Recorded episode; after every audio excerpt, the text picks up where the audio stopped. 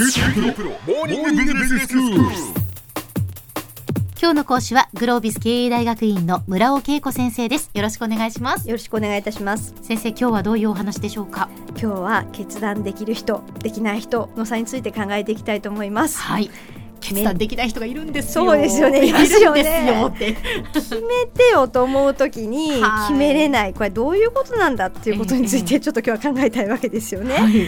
決めれないっていうことはどういうことか、まあ、いくつかの要素が決める中にはあるんですけれども、まあ、目的があって決めるために必要な情報みたいなところがあって、ええまあ、あとはそう何が大事なのか判断軸があるみたいなところなんかが、まあ、その決断するたためには大事なんですけども、はい。まあ、大体できない人はこの辺りに、まあ、そもそもの要因があるというようなところが一つです。うーんまあ、あとは、まあ、そもそも自信がないとか影響範囲がよく分かんないとか、まあ、視野狭いとかね。あまりにも狭い範囲でやってしまっていて、ええまあ、この決断がどこに行くのかが分からないとそもそも怖いっていうのもそうだし逆にね関係ないと思って決断しちゃったらすごい影響範囲大きすぎて、はい。なんで勝手にこんなの決めたのって怒られちゃう場合ももちろんあるとは思うんですが。ええええなのであの、まあ、どういった影響範囲なのかみたいなことを考えていくことはとても大事です。うん。でまあその決断のプロセスを一つずつ見てみると、はい。まずまあそもそもまあ何らかの問題についての、えー決断をするわけですけれども、えまあ、問題の特定ですね。うん。あのここでつまずく人はつまずきます。例えばですね、え。問い合わせがいっぱいでちょっと対応できないですみたいなこう課題があった時にはい。なんかそうすると人を増やして問い合わせをちゃんと対応するようにしようよみたいなことになりがちなんですけれども、ええええそもそも問い合わせ減らそうよ。なんで問い合わせいっぱい来るのホームページが分かりにくいからなんじゃないの？みたいな。なんかそういうふうなこう思考に、まあ、そもそも表面からこう真因に行き着くみたいなことがはい。できない場合も非常に多いんですよね。でそうすると、まあ、とりあえず目の前に問題を対処してしまって、うんうん。なんかでもやったんだけどなんかちょっといっぱい手間増えたしコスト構造悪くなったよねみたいなことにつながっちゃったりとかす根るので。本的には解決されてないわけですよね。目の前のことだけなんか解決されたような気がするけれどそうもなんです。なのでそうするとそもそも何が真の問題なのかということを特定しに行くことがとても大事でうん。でこれはやっぱり正しい論理思考力を持っていることが必要なんですよね、はい。因果関係の根本に手を突っ込みに行きましょうってことなんですが、ほうほうまあ、これはもう言うとくとてもそうだよねなんですが、うん。じゃあできるかっていうとなかなか大変なので、うん。まあ、あの地道にトレーニングするしかないんですがまずそこが一つ目です。ええ。まあ、あとはその対応の方向ですね、まあ、いくつかその選択肢がまあ問題があったとしたら、ええ解決の選択肢があるはずなんですけども、まあその選択肢の中でも同じものが並んでるたらいいんですけども、なんか因果関係がバラバラ、まあ、ここと同じオプションには入らないよねっていうこう層が違う問題解決がいっぱい並んでる場合があるんですよ。はい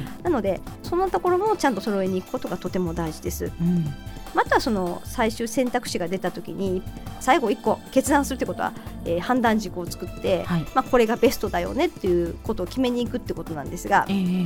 まあなんかこの判断軸も普段から、まあ、やっぱ何が大事なのかの全体が見えてないと、うん。まあその判断軸自体がわからないっていうことに陥る場合があります。うん。で、まあ、決断って言ってもねあの日常的な本当に、まあ、まあまあ自分で一人で決断できるところから、ええうん、と結構大きな意思決定経営の意思決定までいろんなレイヤーのその問題があると思うんですが、まあ、特に上に行けば行くほど、まあ、すごくそのシンプルな問題ではなくて、うん。こっちを取るとこっちが取れないと、まあ、はいい。わゆるジレンマって言われるような状況に陥る決断が結構あるんですよね。ええで最後だから意思決定するときに全てがその判断表みたいなのが出てきたけれども、うんなんか最後の最後、まあ、コスト優先なのかリソース優先なのかみたいなところに陥った時に、まあ、決めれない上司みたいなところは、まあ、結構あっちこっちに残念ながら存在するんじゃないかなと思ったりとかします。うんそうかそうかなるほど。で、まあ、さらにはええ。その他部門が絡むことだと、まあ、人間関係が他にあってね。ええ。なんかここで自分が決断するとあの人の顔が立たないな顔を潰すことになるなとか、まあ、そんなことを言い出しちゃうともうもう全然意思決定できないわけですね。はあ。でそんなことをしてる間に、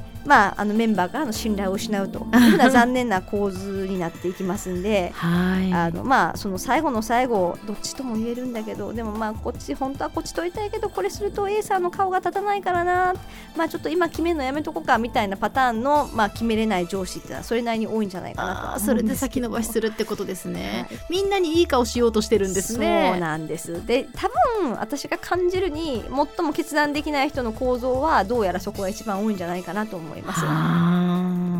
はこで大事なのはやっぱり決断しないと何を失うのかっていうことをちゃんとそこで自分に通しつくことが必要だと思っています。はい。決断しないイコールさ現状維持ではなくって、うん。まあ、タイミングを逸すると、まあ、競合に負けるみたいな話もあったりとか、はい。まあ、その大事な社員が辞めてしまうだったりとか、いつまでも決めてくれないので辞めてしまうとか、はい。まあ、そんなことにやっぱりなるわけですよ。何らかのこう損失があるわけですよね、はい、必ず何か失うんです。ええ。なのでやっぱりここで決断しないと何を失うのかっていうことをそこで冷静に見極めて、うん。まあ、最後は勇気を持っていかないとダメなんですよね。は特にあのある程度のメンバーを通ってきた最後の意思決定ということであれあば、ええやっぱり何よりもメンバーの信頼を失うんです。うちの上司は決めれない人だからって。それは避けたい。そう。なので、えやっぱりそういうことも含めて最後勇気を持って、まあ、自分はリーダーなんだからっていううん。言い聞かせてやっぱり勇気を持って決断していくってことはとても大事なんですよね。うん。でもちろんそんな中でいろんなことを総合的に考えた結果タイミング的に今ではない。うん。これは意図を持った意識的に先延ばしするっていうのはこれはこれであり得る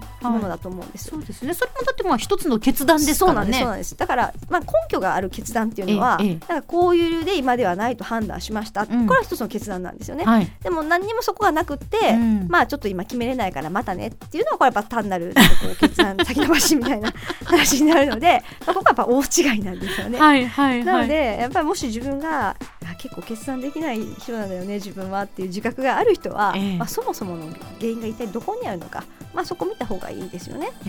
えもしかすると人によってはなんかよくわかんないことってあるんですよ。今やっぱりその新しいことがいっぱい起こってきてるので、えはいはい。自分の今の知識では追いついてなくってまあ、いくら説明されてもようわからん正直っていうのもそしてこう今までのもう経験の中では判断できない。あるんです。でもそうなるとやっぱりこれ自分の能力不足ですから、ええ。まあ、そうするとやっぱ覚悟持って勉強しに行くしかないですよね。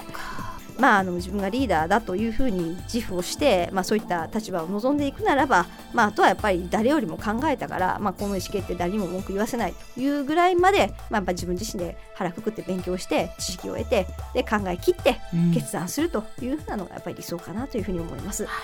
では先生今日のまとめをお願いします。はい。まあこの先 AI 云々でいろんなあの選択肢をやっぱり出してくれるようなツールも出てくるとは思うんですがええ最後の最後やっぱり意思決定するっていうのは人間にしかできない能力なんですよね。なのでやっぱり決断力っていうのはこの先絶対的に必要な能力になっていくはずなんで、えー覚悟を決めて頑張っていきましょう。ということですね。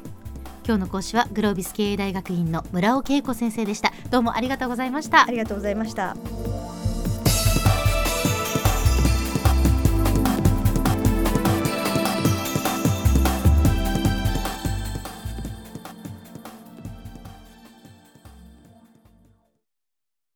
QT プロは通信ネットワーク、セキュリティ、クラウドなど QT ネットがお届けする ICT サービスです。九州中に展開した光ファイバー網を基盤に一番身近なビジネスパートナーとして九州の企業自治体の皆様をサポートします。詳しくは QT プロで検索を。